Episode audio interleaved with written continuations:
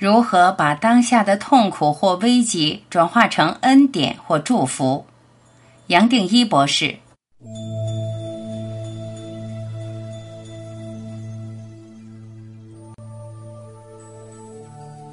问：您曾在全部的你书中提到，每个清醒的受苦都是神圣的，但在当下心中真的是十分痛苦时，如何把这痛苦或危机转化成恩典或祝福？答：当我们面对无常的生命，充分理解生命本来就是痛苦业力组合的，样样都是无常，有好坏，有快乐。痛苦两面一体，这就是无常所造出来的现象。承认存在一个业力的法，就会把痛苦带到一个清醒的、醒觉的层面。我们充分理解，人受到制约，业力的法从来没有自由过，去抵抗、反弹也不会有什么作用，最多只能接受痛苦，将它臣服，顶多让我们回到被动或是见证者的角色。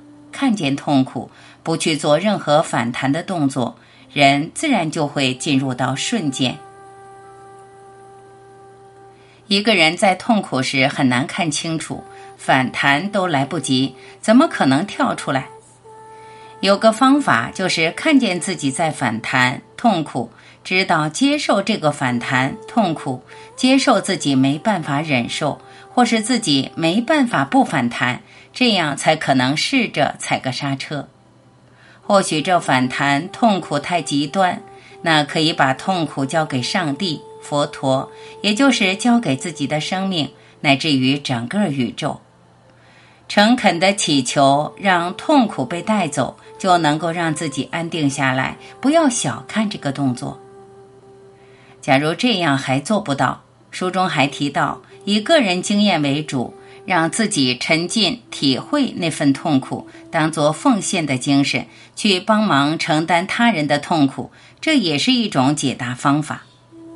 不管如何，这几个方法到最后还是让一个人回头面对痛苦，只是成为一个被动的见证者，看着这些痛苦的无常，让人了解到这一切还是制约，是业力所带来的。一个人要解脱，首先得先跳出来，不去反弹这个制约，自身就是解答的方法。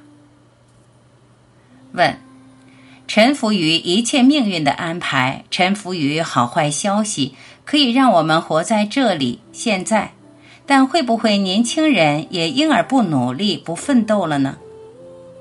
答：这问题其实是相反的。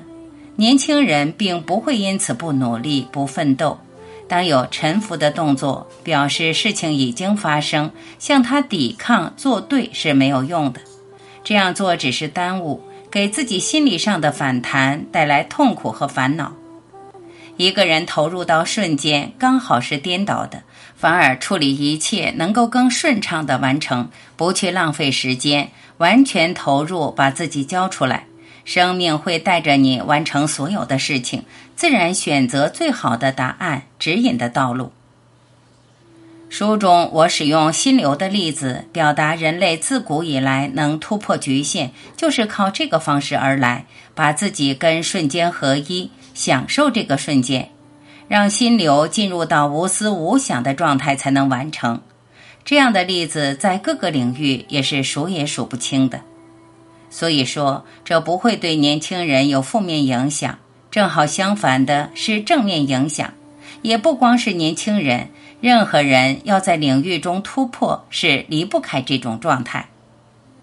神圣的生命也就好像不生不死的光，本来就存在。